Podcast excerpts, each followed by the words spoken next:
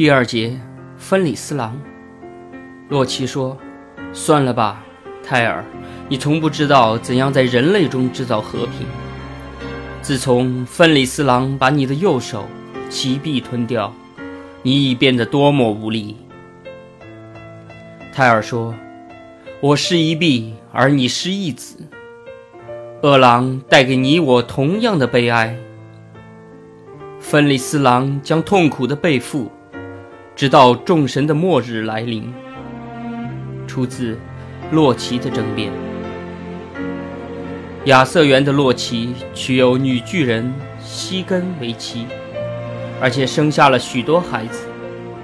这些孩子无一例外都是巨人，同西根一起住在约特海姆的乡村里。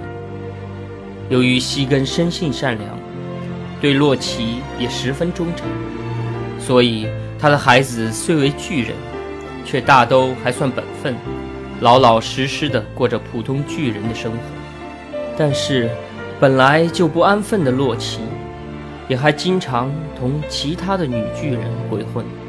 因为女巨人们的生性正邪不一，所以洛奇又生有一批各不相同的巨人子女。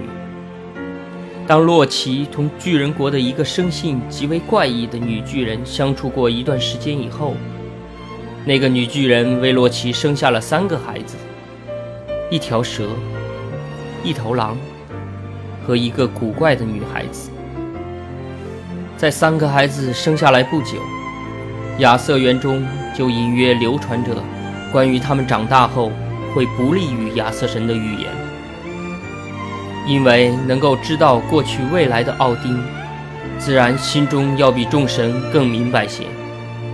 因此，他特意派了托尔和泰尔两个神勇有力的亚瑟神，到巨人国约顿海姆，把这三个孩子带到亚瑟园来。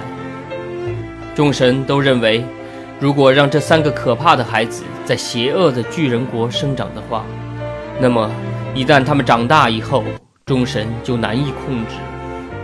其实，洛奇正好不在亚瑟园，不知正在何处欺压侏儒，或者和女巨人风流。托尔和泰尔两位亚瑟神连骗带吓，把三个小怪物从巨人国带到了亚瑟园。在亚瑟园的会议厅里，高高坐在玉座上的奥丁同众神商量如何处理他们。那条蛇难看之极，众神都非常讨厌它，于是命人把它扔到亚瑟园最深的海洋里去。小狼与蛇不同，看上去毛茸茸的，很是可爱，几乎像是一条供人玩赏的小狗一般。众神对结果这条小生命均心有不忍，只能让人先把它圈养起来，全当是一条小狗。洛奇。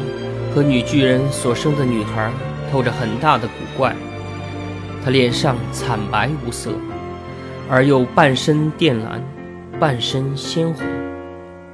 奥丁对她的处置使众生无不觉得非常得当，那就是让这个叫做海儿的女孩到做冰雪世界尼夫海姆的旁边建立死亡之国去，负责管理人类中的死者。然而，被扔到海底的那条小蛇并没有因此被淹死，相反，它在深海里越长越大，最后竟然长大到把人类居住的中间园也包围了起来。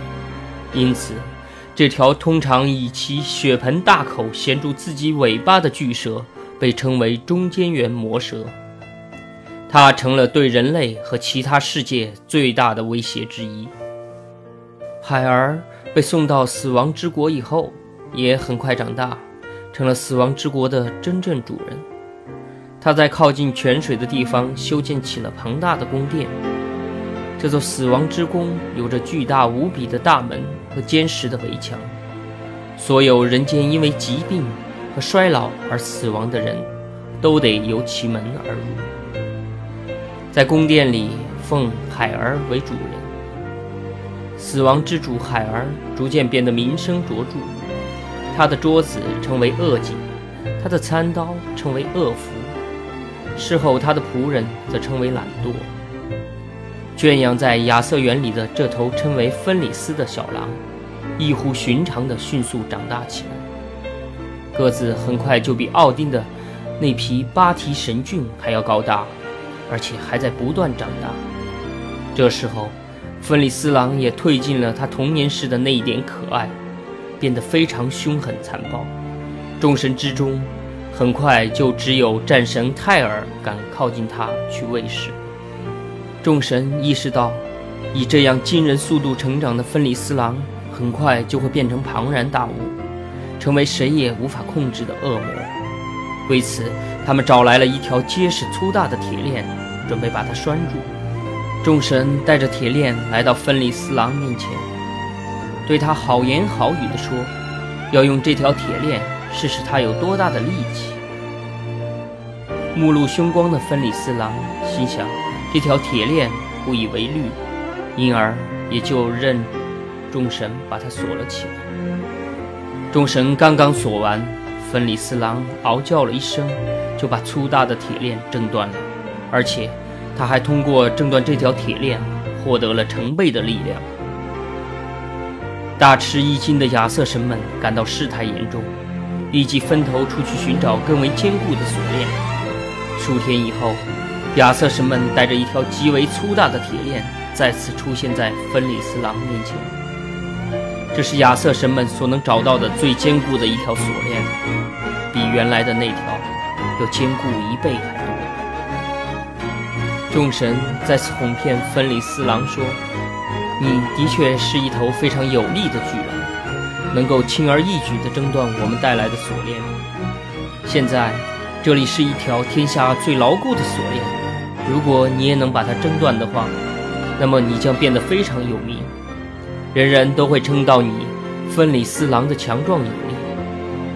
那头狼竟也非常渴望成名，因此他又让亚瑟神们用锁链把他捆了起来。这一次，众神用粗锁链结结实实地把狼的四肢和躯干都围绕了起来，以不让它轻易挣脱。捆完以后。芬里斯狼发出恐怖的嗷叫声，用力挣扎，铁链发出被绷紧的尖利响声。在他最后的一次努力中，铁链轰然崩裂，而且每一节都被挣断，扭曲的链环飞溅了一地。芬里斯狼在第二次挣断铁链以后，变得更加有力和凶残。他瞪着血红的眼睛，几乎要把众神都一并吞掉。一再失败的众神为此感到十分的忧虑。如果不尽早把这条可怕的恶狼捆绑起来，亚瑟园里的神邸时时都在危险之中。众神之主奥丁旋即派弗雷的那个聪明伶俐的侍从斯基尼尔前往侏儒国，求助于那最著名的工匠辛德里和布洛克兄弟。斯基尼尔骑上快马，立即来到了侏儒国。弯腰进了侏儒兄弟的石洞作坊，和亚瑟神相交甚好的辛德里兄弟，听斯基尼尔说明来意后，表示非常乐意为亚瑟神们效劳，随即开始忙碌起来。众人再见的斯基尼尔也不敢松懈，坐在侏儒们低矮阴暗的洞穴里，耐心地等待着。两个侏儒忙了很长时间以后，交给斯基尼尔一条绳子。那是一条很细的绳子，又软又光滑，完全像是一根丝绸带子。斯基尼尔迷惑地看着这条绳子，很难相信这样一条软索能够捆绑住巨大凶恶的芬里斯狼。看到斯基尼尔疑惑的神情，向来少言寡语的辛德里给他递上了一张产品说明书，只见上面写道。捆绑锁成分说明书：猫的脚步声百分之二十八，岩石中的树根百分之三十三，女人的胡子百分之二十四，鱼的肺百分之十四，熊的脚腱百分之三，鸟的唾液百分之二。根据产品成分，此所生产者保证可捆绑芬里斯狼八十七点八头。侏儒国岩洞铁匠铺。新德里布洛克。从这份产品说明书上可以看到，这条软锁是用世界上六种最不可思议的东西打造而成，因而它具有神奇的力量。也正因为如此，世界上从此猫也就没有了脚步声，女人也就没有了胡子，山上的岩石中也不再会长出树根。斯基尼尔满意的带着这条软锁。飞马回到了亚瑟园。这一次，众神特别谨慎地先把芬里斯狼骗到亚瑟园一角的一个孤岛上，然后对他说：“了不起的芬里斯郎，这个世界已经没有比你更加有力的生灵了。你的声誉已经传遍了九个世界。因为这样，我们想请你帮我们试试这条奇怪的软锁到底有多结实。想来你是不会拒绝的吧？”芬里斯郎很明显的知道，这些亚瑟神们又在花言巧语的想办法制服他。但是，看着他们手中拿着的那条柔软光亮的绳子，巨狼也非常好奇，难以遏制想尝试一下的心情。何况他芬里斯狼还需要更大的名声呢。好吧，我且帮你们试一下这条软索有多结实。不过，为了保证各位有名的亚瑟神。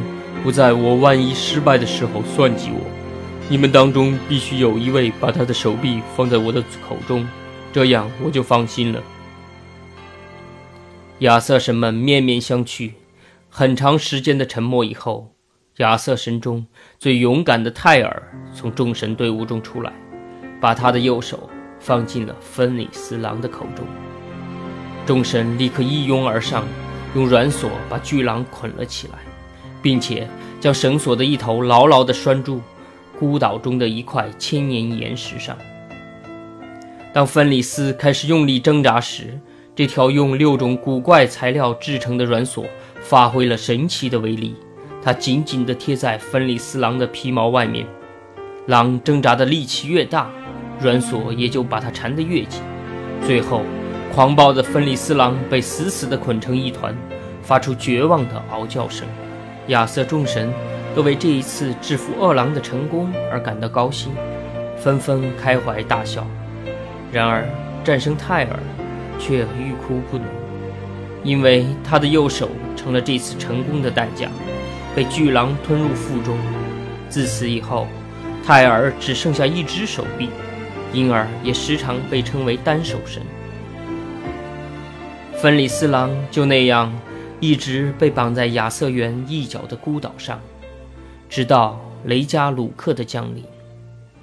虽然亚瑟园的空中也时不时地传来几声他的嗷叫，但是众神却从此不再为他感到忧虑了。